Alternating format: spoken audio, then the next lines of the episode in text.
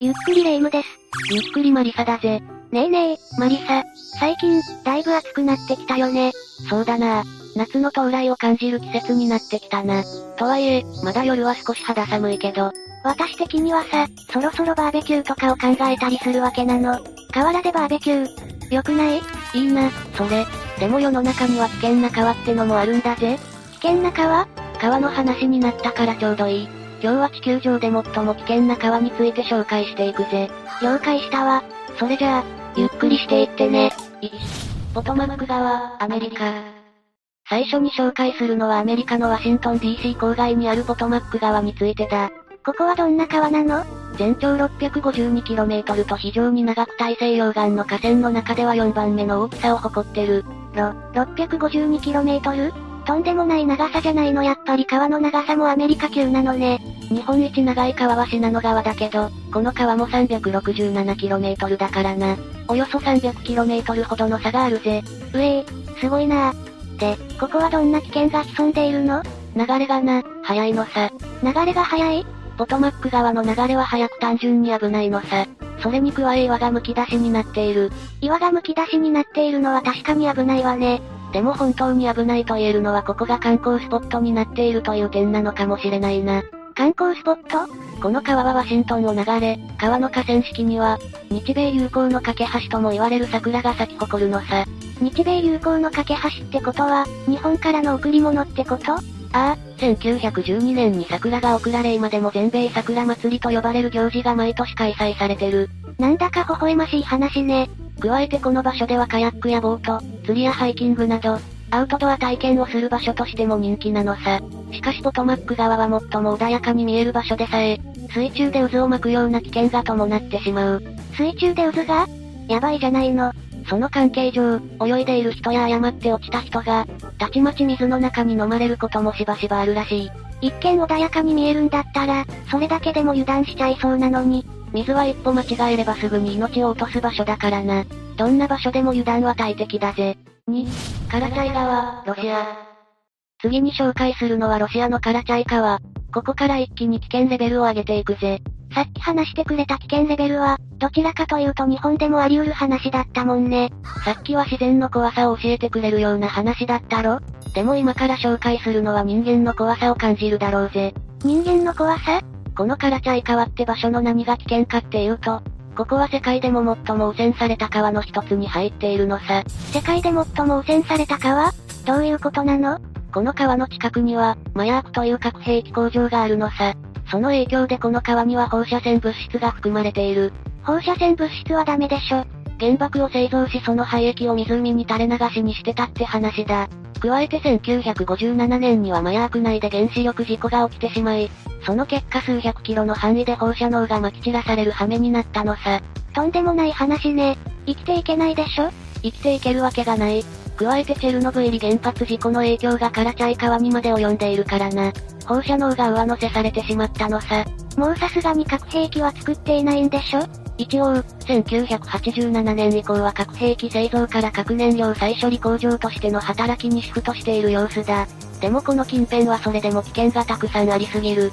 放射能汚染も可能性としてあるってこともちろん、カラチャイ湖という湖があるんだが、その湖畔に1分間立ってるだけで1年間に浴びる放射線量の基準値に達してしまうくらい強い影響を受ける。絶対に被爆するような場所じゃないの。とんでもなく恐ろしい場所だぜ。一応カラチャイ湖の埋め立ても案としては出ていて、2015年には埋め立てが完了したらしい。埋め立てが完了したらもう大丈夫なのそんなわけないよねもちろんそんなわけない。埋め立てが完了したからといっても、未だに近づいてはいけない場所なのさ。危険度で言えば、チェルノブイリ原発事故よりも深刻な場所だとされてるからな。うげえ、すごすぎるよ。何しろ日本の東日本大震災における原発もそうだけど、放射能は近づいただけで DNA を破壊してしまうからな。そうだったわね。事故が起きた時のリスクが高すぎるのさ。何しろ人間が近づけないんだからな。自然にも人間にも優しいエネルギー開発ができたらいいのにね。 3、チタルム川インドネシア。次に紹介するのはインドネシアの川、チタルム川について紹介していくぜ。インドネシアの川か。いまいち想像がつかないわね。でもこの川は想像しやすい場所だと思うぜ。何しろこのチタルム川には大量のゴミと廃液などが入り混じっている。とんでもない川なのさ。ゴミ日本では考えられないかもしれないけど、ここチタルム川は一面ゴミが浮かんでいて、小舟を出す際もゴミをかき分けなくちゃならない。なんでそんなことになっちゃったの実は産業革命以降インドネシアでは工業排水をチタルム川に垂れ流しとなり、ゴミがどんどん増え始めてしまったのさ。嘘でしょ。産業革命って言ったら人類が発展し始めてからの話じゃないの。そう、つまり環境汚染は人類の発展とともにあると言っても過言ではない。チタルム川はその典型かもしれないな。ペットボトルやゴム手袋、果ては椅子の足まで捨てられている始末。家のゴミ箱と勘違いしてるんじゃないのどうだろうな。でもチタルム川からゴミが取り除かれたとしても根本の解決にはならないと思う。どうして水質汚染の原因の7割が生活用水によるもの。残りの3割は工業排水によるものだからだ。な、なんですって。生活用水による汚染が7割そのせいもあって、当然ながら川の水を飲むこともできないばかりか、その場所で漁師をしていた人たちも今ではゴミを集めているのさ。再生原料の回収という仕事に切り替えてな。そっか、別に全部のゴミがもう使えないわけじゃないんだもんね。放置せずに再利用すればいいじゃない。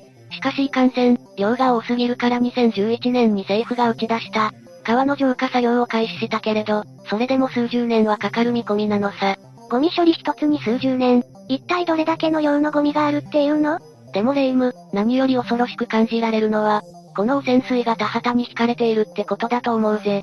嘘でしょそんな水で育つ農作物なんか食べられないでしょ確かにもみなんかもスカスカで日本の食事に慣れ親しんだ私たちにとっては、とても食べられたものなんかではないだろう。でもな、そうしないと生きられないのが現地の人なのさ。そっか。いつでも食べ物がある日本とは違うもんね。 WHO にも世界で最も汚染された川としての楽園を押された場所だ。米国の安全な飲料水の基準値の1000倍も超えた鉛も検出されている。でもそれを田畑に引いて農作物を育てないと生きられない。住む世界が違いすぎて言葉も出ないわ。ちなみに川に生息する魚のうち、約60%の種がこの水質汚染が原因で、絶滅を余儀なくさせられたんだ。なんだか、他人事のようには思えないわね。知ると知らないとで見方が一気に変わるだろ今後、川にゴミが捨ててあったら拾ってやってくれ。そうするわ。 4、リオテント川、スペイン。次はどこの川を紹介してくれるの次はスペインだ。スペインスペインって言われたら綺麗な街並みと豊かな自然もあるように思えるんだけどな。まあそれも場所によりけりって感じかな。今回紹介するのはリオテント川という場所さ。ここはどんな川なのこの川は通称錆びた川と呼ばれている。錆びた川ああ、強酸性の超危険な水でその色は血のように赤く染まっている。この色は主に金や鉄、銅などが溶けた成分が含まれているらしい。なんでそんなものが含まれているの理由は簡単さ。周辺地域から金や鉄、銅などが採掘されているんだ。つまり長い間この場所ではそうした採掘作業が行われてきたのさ。そうなのね。でも一つわからないことがあるわ。ここの川ってどういう風に危険なのどういうことだ鉄なんかが溶けてしまって危険だということは分かったわ。でもいまいち危険性がわからないというか、人が普段近づくような場所でもないんでしょ確かに採掘する人以外は近づかないだろうな。じゃあこんな話はどうだどんな話さっき、この川は強酸性の超危険な水だと言った。もしもこの水の中に長時間入った場合、どうなると思うどうなるの溶ける、かもしれない。溶けちゃうのかもしれないって話さ。リオテント川の数値は pH2 を超えていて、これは胃液と同じ数値らしい。胃液と同じそんな川が自然界に本当にあるのまあ数値上はそう言われてるだけであって、実際それで人が被害に遭ったわけではないとされてる。そんなにすぐ溶けるわけでもないしな。なんだよかった。でも危険なことに変わりはないぜ。この場所では藻類を含む少量の微生物以外の生物は生息していない。いや、生息できない場所なのさ。そりゃ胃液と同じような場所には住めないわよね。まあこうなる前は金属が豊富に採掘できた上、川の水も汚くなかったって話だしな。じゃあここ最近になってこんな風になってしまったのいやいや、この場所は古代文明の時から採掘されていたらしいからな。時代を遡るんだったら5000年前くらいになるか。 5000年前その時代からの採掘による公害だろうという話さ。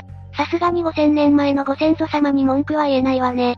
そんな背景があっただなんて、知らなかったわ。今現在は NASA がこの川の地下水が火星に似ているということで、研究のために現地入りしているらしい。うっそ。地球の中に火星に似た場所があるなんて、そう言われるとちょっと行ってみたいわね。 5、ワーフ川、イギリス。次に紹介するのはワーフ川についてだ。ここはかなり情報の少ない場所だけど危険であることは間違いない。情報少ないんだ。ってことはあんまり死者は出してないってことなのかないやむしろこの場所はとんでもない死者を出しているとされているぜ。何しろ致死率100%の川と言われてるからな。致死率 100%? 一体全体どういうことなのよワーフ川はな、一見穏やかな表情を見せていて、いかにも田舎の散歩道としても気持ちのいい場所に思える。けれど2010年には子供を含む数百人の命を奪っているのさ。なんでなんでなんでそんなことになっちゃったの実は一見穏やかに見えるこの場所はアイルランドのヨーク地方の中でも、一番流れが速く、岩も非常にゴツゴツとしているような場所なのさ。つまり安易な気持ちで足を踏み入れるとすぐに流されてしまうってことその通り。加えて、急に底が深くなるような場所もあるという。その危険性からここでも世界で最も危険な川の一つだと主張する人も少なくない。確かに急に底が深くなっちゃったらバランスを崩しちゃうもんね。しかもこの場所、おとぎ話に出てくるような幻想さも兼ね備えているのさ。実際、川の付近は美しい自然に囲まれているしな。そんな場所だったら、見とれちゃうかも。でもそんな場所が本当に情報が少ないの今聞いた話でも十分情報はあるような気がしたけど、人間の手が及んでいないからかもしれないな。ワーフ川は正真正銘自然の力によって危険になってしまった川だ。けれどその周りにはハイキングコースがあるなど、楽しめるような場所もある。ということは観光地としても賑わっているってことなのまさにその通りなのさ。そしてワーフ川の特徴は透き通るような茶色の水。茶色の水まさかリオケンと川みたいに鉄分が、いやいや、これはピートと呼ばれる成分が川に流れ出ているからなのさ。ピートとは炭化があまり進んでいない石炭のこと。水草などが枯れて蓄積されてできることから草炭とも呼ばれているのさ。人間の体に害はないのあったら水の中に入ったりなんかしないだろ。それもそっか。それにこの場所は土も同じような赤茶色をしているからな。どこまでも雰囲気のある場所なのさ。だけど危険な場所もあるってことなのね。ああ、致死率100%と言われるだけあってこの川に誤って落ちた人は、二度と陸に上がることはないと言われるほどなのさ。まあ多少誇張もあるんだろうけど、それくらい危険ってことだな。もしも観光に行くときは気をつけないといけないわね。ちなみに、あえてこのワーフ川に挑もうとした人もいたらしいが、みんなで騎士してしまったという言い伝えもあるくらいさ。悪いことは言わないから入ろうなんて思わないことだな。そうするわ。デュアラ県川、アメリカ。次に紹介するのはデュアラ県川。これはアメリカオレゴン州にある川だな。この川も例に漏れず危険なのよね。ああ、下手すれば命を落とす危険性もある川なのさ。なんだか散々命を落とす話を聞いてきたから驚かなくなってきちゃったかも。でもなんで命を落とすようなことになるわけそれはこの川の特性が関わっているのさ。特性って何デュアラ県川の最大の特徴は独特な川の色にある。見た目は青緑色。エメラルドに近い色をしている。でもこれはこの川で繁殖をしている数種類のモノ色なのさ。もそうだ、もだ。それが原因だっていうの藻がいっぱいだからなんだっていうの結論から言えば、この川を泳いだ犬が数十匹ほど過去にいるんだが、犬は全員命を落としてしまったのさ。なんで藻っていうのは毒素を放出する種類がある。この毒素っていうのが厄介で少しでも飲み込んでしまえば、人間であっても症状は出てしまうし最悪命を落とす危険性だってあるのさ。持って毒を出すのね。知らなかったわ。どんな毒を出すの通称、有害有毒藻類ブルームと呼ばれる毒素だよ。これを体内に取り込んでしまった場合、人間であっても少量であれば吐き気や下痢、大量に飲んでしまったら半身不随や死に至ることだってある。まさに死の川じゃないのなんだか今日聞いた中で一番怖く感じるかも。だから綺麗な川だからといって油断して調子に乗らないことだな。ええそうね。私、すぐに調子に乗っちゃうからね。自覚があるなら直してくれ。7、アマゾン川、ブラジル。さて、いよいよ最後だな。最後の危険な川はやっぱりあそこだ。どこを紹介してくれるのあアマゾン川だよ。あそこは危険がありすぎる。あ、確かにね。危ないってよく聞くもんね。ピラニアだっけもちろんピラニアもいて危ないけれど実はそれだけじゃないのさ。アマゾン川にはピラニア以外にも気をつけなくちゃいけない生物が、少なくともあと2種類はいるのさ。そうなの一体どんな生物なのまずは電気ウナギだ。電気ウナギあ、電気ウナギってアマゾンにいたんだね。こいつには要注意だぜ。電気ウナギは最大 650V の電気を流すんだが、基本的に最大電力は使わないとされてる。しかしそれでも人間が触ったらかなり痛いし、時には一瞬、失神してしまうかもな。失神するくらいの電流を放つの少なくとも卒倒してしまう人はいたみたいだな。何よりこの電気ウナギは好戦的で近くに脅威となる敵がいたとしても、逃げようとする素振りを見せないんだ。つまり、どういうこと誤って近づいてしまい結果電流の餌食になってしまう可能性があるってことさ。そっか。